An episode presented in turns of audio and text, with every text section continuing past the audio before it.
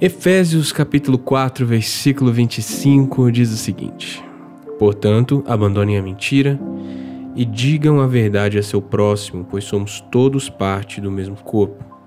E não pequem ao permitir que a ira os controle. Acalmem a ira antes que o sol se ponha. Pois ela cria oportunidades para o diabo.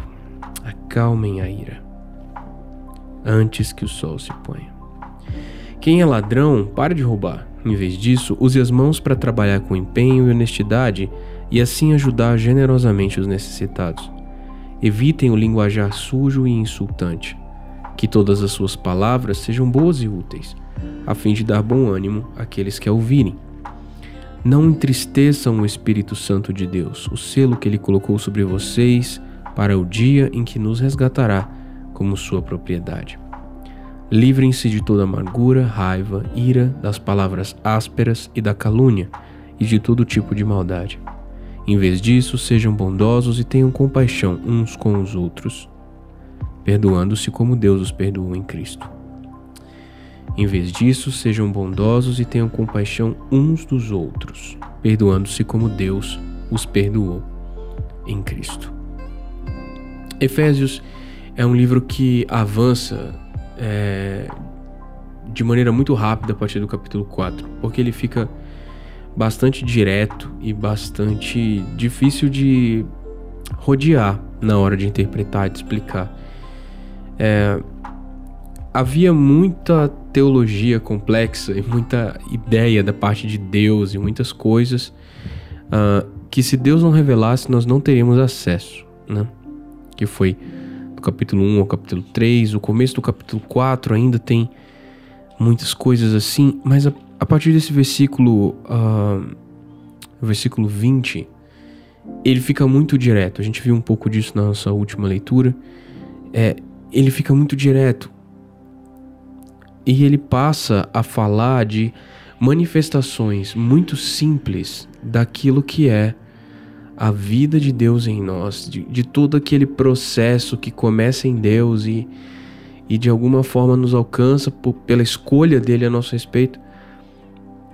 O resultado disso é que, a partir do Espírito renovando os nossos pensamentos e atitudes, e nós nos revestindo da nova natureza, é, ele fala para a gente abandonar a mentira, uh, depois ele fala para não se deixar controlar pela ira, ele fala para parar de roubar, sabe? Trabalhar honestamente, evitar um linguajar sujo, insultante. São atitudes muito humanas e muito rasteiras. Mas equivalente ao que é o capítulo 12, versículo 1 em Romanos, é o que é o capítulo o versículo 23 do capítulo 4 de Efésios. Ele é essa essa mudança de, de tom, em que Paulo fica muito direto aqui. E não tem o que tergiversar a respeito disso. Não tem o que você dizer, o que você tentar explicar. Ou... O, o resultado, a, o entendimento é direto.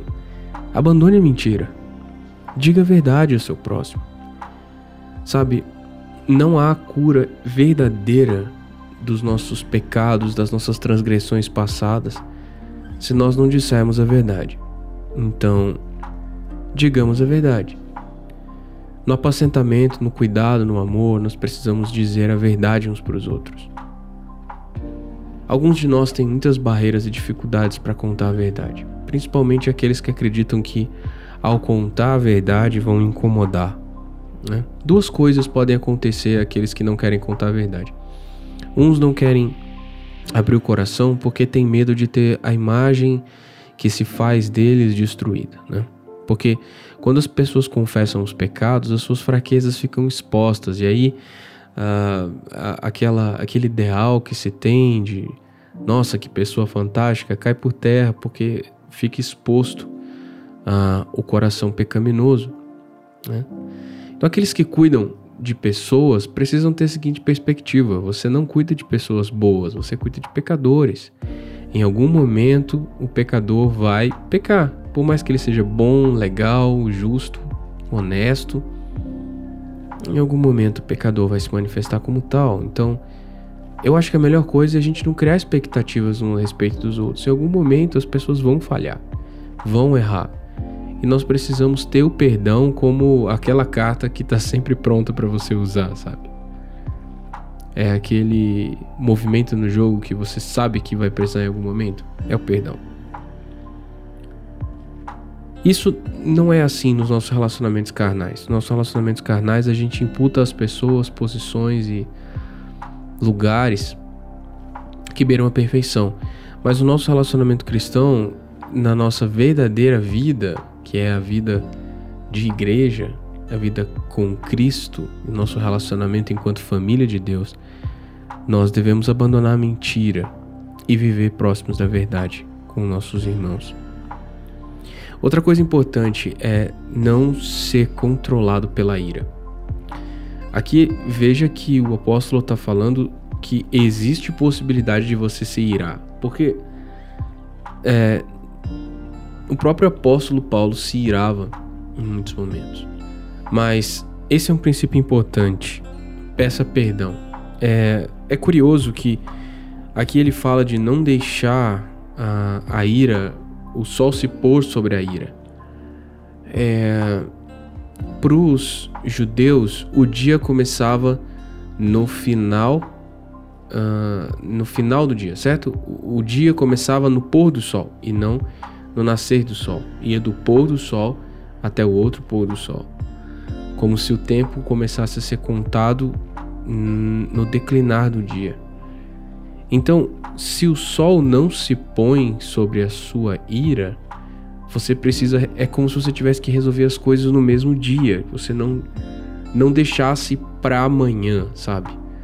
Se por, por algum motivo você se irou com alguém, se ofendeu com alguém ou se magoou com alguém, ou alguém ofendeu você, procure essa pessoa é, e não fique irado amanhã.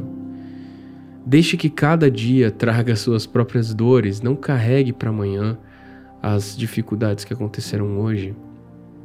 É, perdoe e permita a pessoa uh, ser tratada também. Então, percebe eu não tenho muito o que dizer nesses capítulos, nessas leituras. Elas são diretas. Não deixe que o sol se ponha sobre a sua ira. Resolva as coisas o mais rápido que você puder. Peça perdão e seja perdoado. Ou então converse com quem te ofendeu, a fim de que a sua ira se aplaque. Mas aqui talvez ele fala para a ira se acalmar, né? E não deixar a ira dominar talvez nem seja o caso de procurar, é seja o caso de você perdoar mesmo sem que a pessoa te peça perdão. E o que ele fala é que a ira cria oportunidades para o diabo. Todos nós temos experiências de uh, reagir mal em situações que nós estamos irados. Então, não permita é, que o diabo tenha lugar para atuar no seu coração ou no coração das pessoas por causa da sua ira. Quem é ladrão, pare de roubar. Em vez disso, use as mãos para trabalhar com empenho e honestidade e assim ajudar generosamente os necessitados. Evitar o linguajar sujo e insultante é, tem a ver mesmo com linguagem vazia. Claro, a gente pode colocar aqui uma série de questões com relação ao falar. Né?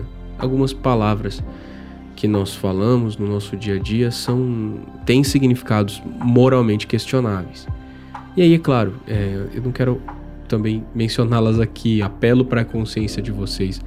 Tenha um falar é, que seja saudável e que a régua deve ser, na verdade, assim, um não cristão ao ouvir o que você fala Será que ele se assustaria? É, é difícil a gente se pautar pela expectativa dos outros, especialmente daqueles que não compreendem exatamente o que vida cristã não significa perfeição ou santidade. É, santidade. Como é que eu vou dizer? Aquela santidade santarrona, mas, mas o nosso falar precisa ser um falar que não envergonhe o Senhor. Então coloque isso como uma meta. que as suas palavras não sejam palavras que envergonham o Senhor diante dos homens. Mas aqui Paulo está falando muito de é, palavras inúteis. Em algumas linguagens é linguajar torpe. A torpeza do linguajar não tem a ver só com ser um linguajar baixo, mas ele tem a ver principalmente com ser um falar inútil, ah, a fim de dar ânimo àqueles que as ouvirem. As palavras que saem de você são palavras de ânimo e que apoiam os outros, ajudam os outros e os levam à presença de Deus, ou são palavras que distraem as pessoas do que é a vontade de Deus? Então, o nosso falar precisa ser um falar que glorifica o nome do Senhor. Ao final desse capítulo, Paulo menciona mais uma vez o fato de nós termos recebido o Espírito de Deus como um selo, o selo que ele colocou sobre nós. Ele nos deu o Espírito como uma garantia. Romanos já tinha mencionado isso, Efésios agora também. Precisamos lembrar que o fato de nós termos o Espírito Santo de Deus se movendo em nós é uma garantia que Deus nos dá de que Ele terminará essa obra em nós, que nós somos propriedade dele.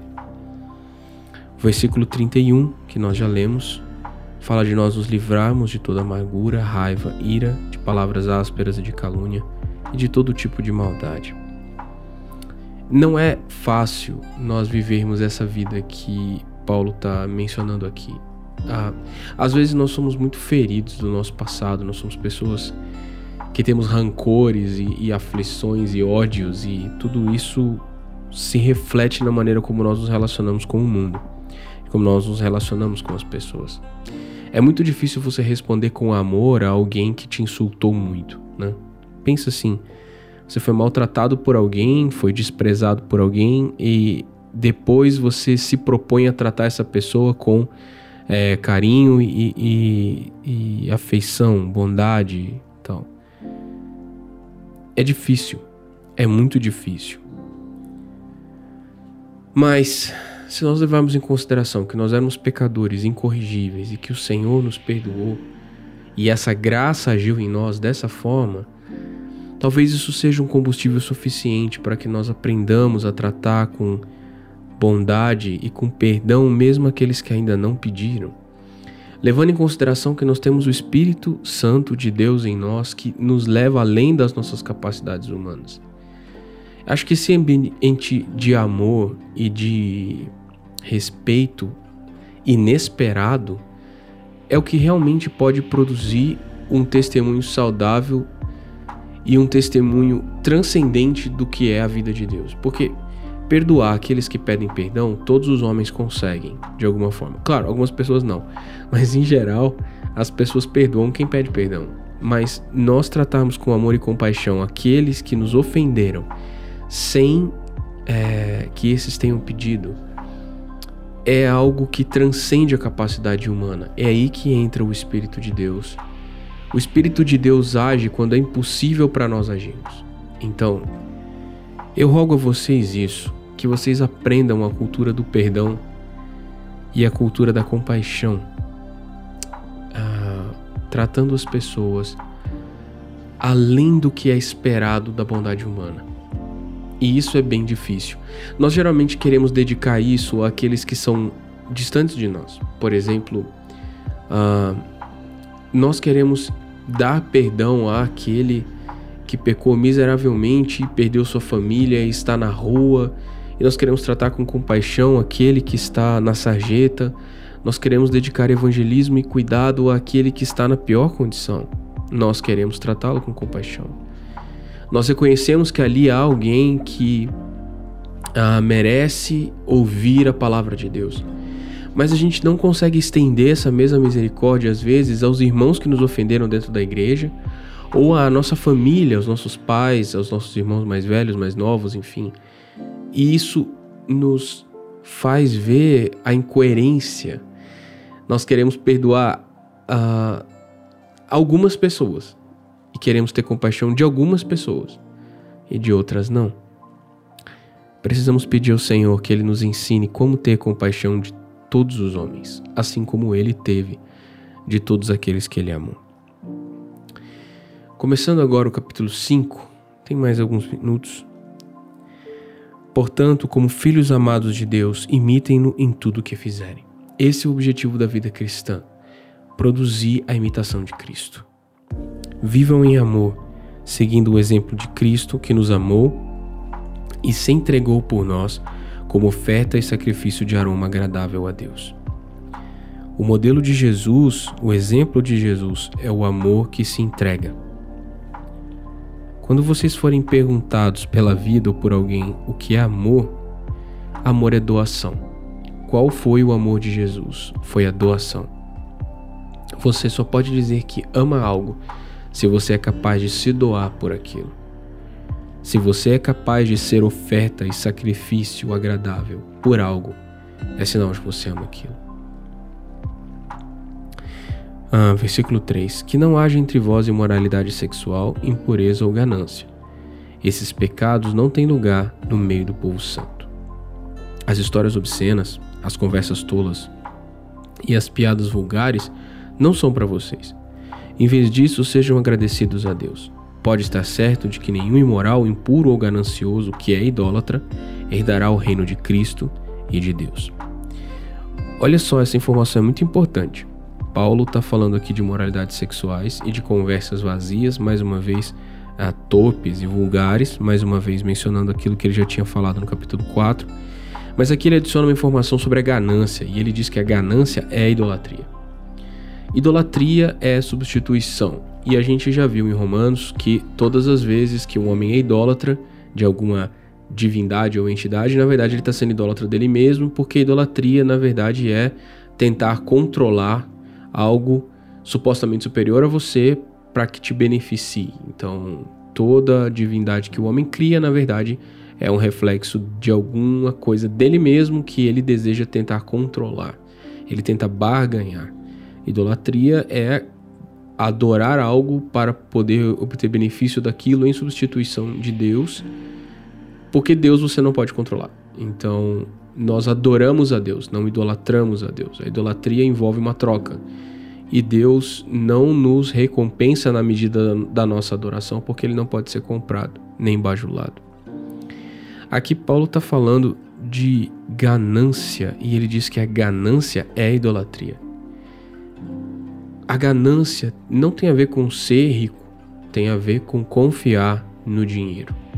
E o dinheiro e a riqueza e a sede por mais dinheiro e mais riqueza, na verdade, é o desejo que você tem de ter algo que você possa confiar, como você confiaria num Deus. A ganância é idolatria porque o dinheiro se torna uma divindade com a qual você negocia, a qual você tenta controlar. E ele está falando que o ganancioso não pode herdar o reino de Cristo e de Deus. Às vezes eu fico pensando nisso. Jesus fala que é muito difícil um rico entrar no reino de Deus, um, não porque a riqueza seja um pecado em si mesmo, de maneira alguma. Deus sempre usou homens ricos para apoiar a sua obra e ele concedeu riquezas a homens que ele amava, porque esses homens confiavam nele e não nas riquezas. Mas o ponto aqui é que o reino de Cristo, quando fala de reino, nós estamos falando da autoridade, da esfera de autoridade de Cristo. E na esfera de autoridade de Cristo não pode haver ganância, porque a riqueza é de outra espécie. Ela não é mais dinheiro, ela não é mais riqueza segundo essa terra a riqueza no reino de Cristo e de Deus é diferente. É, eu gostaria de estimular vocês a serem pessoas que trabalham honestamente e seriamente e dão o melhor de si em cada coisa que fazem. E isso muito provavelmente recompensará vocês com riquezas segundo este tempo, certo? Muitos de vocês serão ah, pessoas bem-sucedidas aos olhos da atual sociedade. Mas nunca coloquem no dinheiro ou na riqueza ou no sucesso segundo este mundo a confiança de vocês. Pelo contrário, entendam que dinheiro e riqueza são ferramentas que Deus concede a homens que Ele ama, porque esses homens têm o coração nele e a confiança nele. E uma vez que esses homens têm confiança em Deus, Deus pode conceder a eles riquezas que colaborem com o reino de Cristo e de Deus, e não que sejam uma competição para com o reino de Deus e de Cristo. Essa é a nossa leitura de hoje. A partir de amanhã nós leremos o versículo 6. Um abraço e até a nossa próxima leitura. Tchau.